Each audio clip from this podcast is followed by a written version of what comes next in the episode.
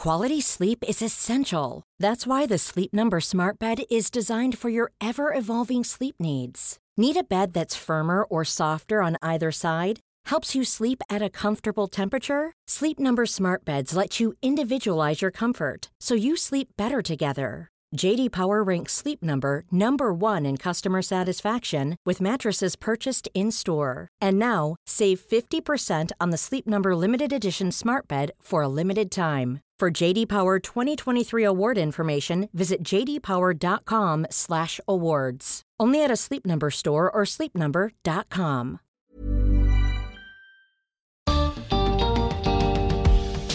Los más pobres enfrentan muchos prejuicios del resto sobre sus hábitos, cómo se visten o hasta cuántos hijos tienen. Pero cuando uno se acerca se encuentra con otra realidad. Bienvenidos al podcast de TED en español. Soy Jerry Garbulski. Mayra Arena creció en uno de los barrios más pobres de la Argentina y vivió en primera persona muchos de estos prejuicios. Habla sobre su punto de vista en la charla que dio en TEDx Bahía Blanca que se volvió viral y generó mucho debate social.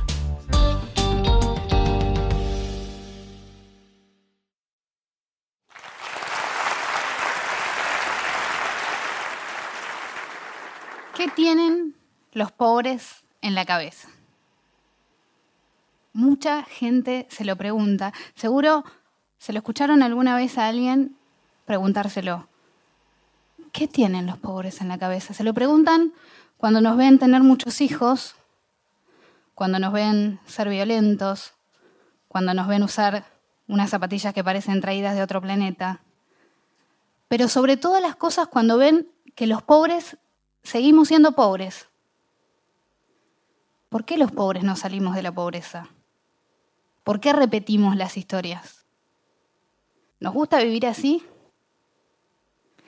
Mi nombre es Mayra Arena y tengo casi todos los estigmas que se pueda tener de pobre. Soy hija de madre adolescente, no tengo padre, somos un montón de hermanos, ninguno tiene padre. Dejé la escuela a los 13, fui mamá a los 14 y podría seguir.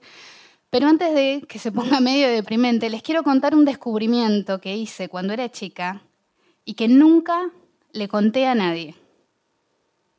Lo mantuve en secreto todos estos años y se los voy a contar hoy cuando yo era chica, soy de Villa Caracol, una de las villas más pobres de Bahía Blanca, donde yo crecí no había baño.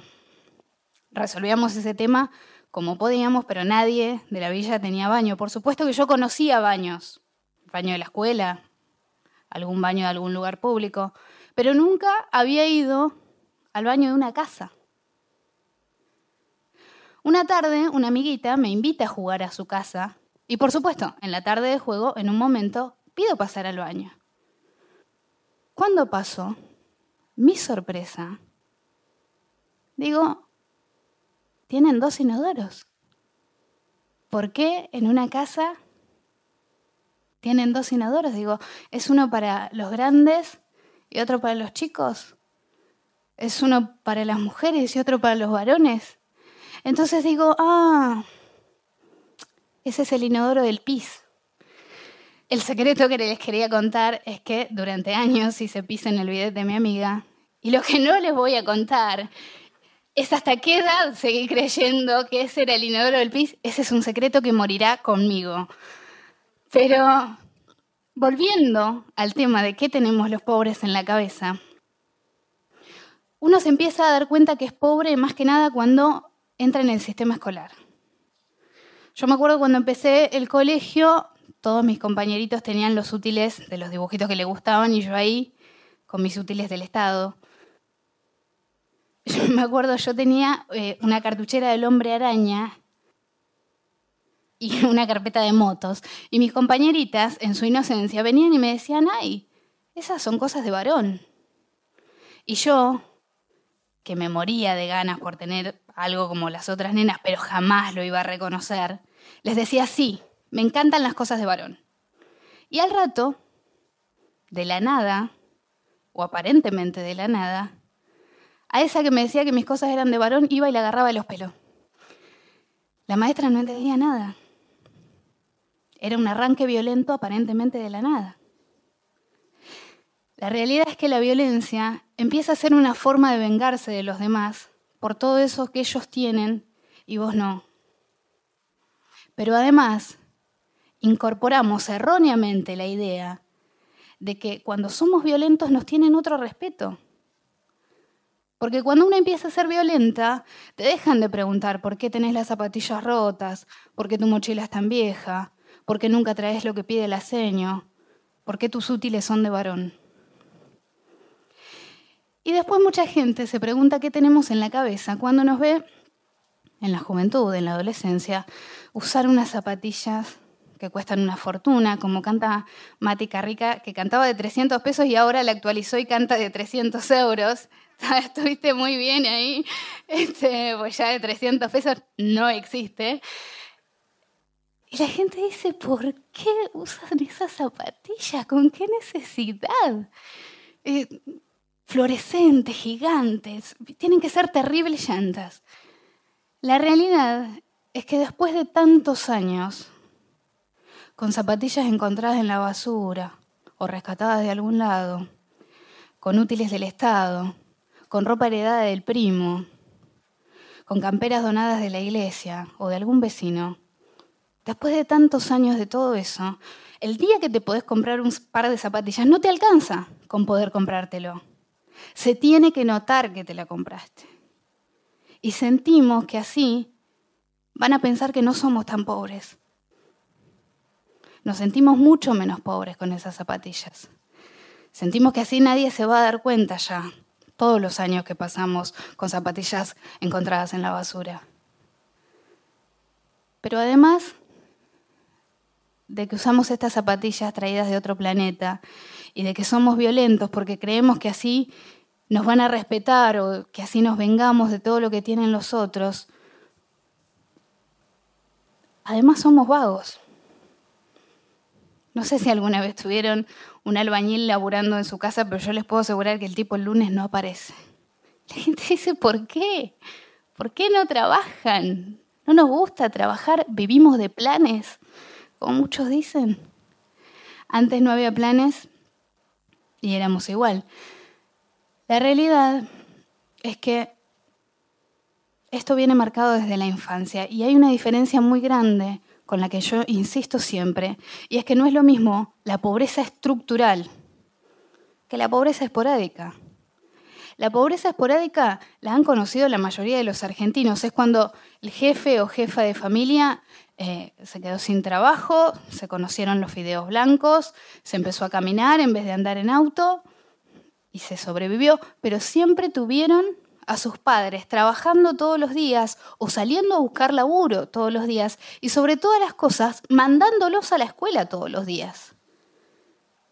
Los que crecemos en la pobreza estructural, los que crecemos en los márgenes de la sociedad, vamos a la escuela cuando podemos cuando se puede. Jamás nadie nos enseña que hay que cumplir algo de lunes a viernes. Jamás adquirimos la costumbre de madrugar todos los días. Y como ustedes saben, todo lo que uno no aprende de chico es muy difícil incorporarlo de grande. Y después ocurre que los empleadores te dicen, no, contrata un pibe, no viene nunca, siempre le pasa algo, pierde el colectivo. Y usted dice, ¿por qué? ¿Por qué no vamos a trabajar? La realidad es que no tenemos incorporado el ritmo laboral. Pero cuando más se pregunta la gente qué tenemos en la cabeza los pobres, es cuando nos ven tener muchos hijos. La gente se desespera cuando ve que los pobres tenemos hijos. Y yo después de contarles esto, de que somos violentos porque creemos erróneamente que así nos van a respetar y de que usamos estas zapatillas porque creemos que así nos vamos a ver menos pobres y de que somos vagos porque no tenemos incorporado el ritmo laboral, me gustaría tener algo más anecdótico o más entretenido para explicarles por qué tenemos hijos, pero es mucho más simple. Los pobres tenemos hijos porque es lo único que podemos tener. Y tenemos muchos, porque encontramos en cada hijo una razón para levantarnos todos los días, a pesar de nuestra pobreza. Y ustedes dirán, ¿por qué esta piba que creció así y que cuenta que vivió así, hoy está parada acá contándoles esto? Y es una pregunta legítima. La realidad es que una familia que te invita a, su casa a jugar te enseña mucho más que usar el baño. Te enseña que la vida puede ser de otra manera, que te la podés ganar de otra manera y que la podés vivir de otra manera. Pero no solamente yo aprendí de ellos eso, ellos también lo aprendieron de mí y de mi familia. Y yo no sé si ustedes son el amigo que presta el baño o el amigo que se sorprende del baño del otro amigo, pero está bueno juntarse con gente con un baño diferente. Y no solo por el hecho de que te enseña que hay otras maneras de ver la vida, sino por lo más importante, y lo que a mí me llevó muchísimos años a entender, porque yo estuve muchos años muy enojada por los útiles, las zapatillas, pero entendí que nadie elige con qué baño nacer. Yo sé que hemos avanzado mucho los argentinos como sociedad, muchísimo. Sé que antes era un crimen ser homosexual y hoy en cambio nos parece un escándalo que se ataque a alguien por su sexualidad. Antes era un pecado ser mujer y pretender hacer algo más que nos fueran las tareas del hogar, y hoy en cambio es un escándalo que nos quieran asignar una tarea por el hecho de ser mujeres. Y yo celebro que nos escandalicemos ante esas cosas. Pero hay algo ante, ante lo que no nos escandalizamos. No nos escandalizamos con la pobreza. Vamos por la calle y vemos un tipo durmiendo a la intemperie y no nos escandaliza. Vamos por la calle y vemos un pibito pidiendo o vendiendo en vez de estar jugando y no nos escandaliza. Yo no vine acá a dar esta charla para pedirles que se escandalicen ahora todo el tiempo cada vez que ven un pobre, ni que corran a invitarlo a pasar a su baño. Lo que vine a decirles es esta idea que tengo de que es una injusticia que a los pobres se nos condene por no ser educados, pero nadie se pregunta jamás si recibimos educación. Y a los pobres se nos condena por no ser respetuosos, pero nadie se pregunta si alguna vez recibimos respeto. Y si me pongo un poco más sentimental y abstracta, a los pobres se nos juzga mucho por ser fríos, por no ser amorosos. Pero nadie se pregunta nunca si alguna vez recibimos amor. A mí me gustaría decirles, yo sé que cuesta mucho entender cómo somos y qué tenemos en la cabeza y sé que es muy difícil comprender y ponerse en los zapatos del otro. Y sé que muchas veces se enojan cuando nos ven ser como somos. Pero ahora cuando salgan de acá, cada vez que se crucen un villero, un pobre, un marginal, porque se van a cruzar, porque somos un montón, porque estamos por todos lados y porque no somos invisibles, como muchos dicen. Pero cuando se lo crucen, antes de enojarse, antes de preguntarse qué tienen estos tipos en la cabeza, me gustaría que piensen, si se hubieran enojado con una nena que les hizo pis el bidet porque nunca había visto un baño. Muchas gracias.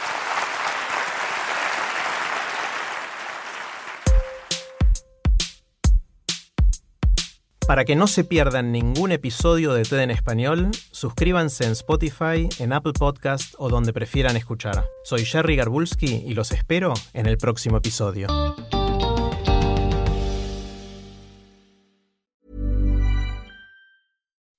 When you make decisions for your company, you look for the no-brainers. If you have a lot of mailing to do, stamps.com is the ultimate no-brainer. Use the Stamps.com mobile app to mail everything you need to keep your business running with up to 89% off USPS and UPS. Make the same no brainer decision as over 1 million other businesses with Stamps.com. Use code PROGRAM for a special offer. That's Stamps.com code PROGRAM.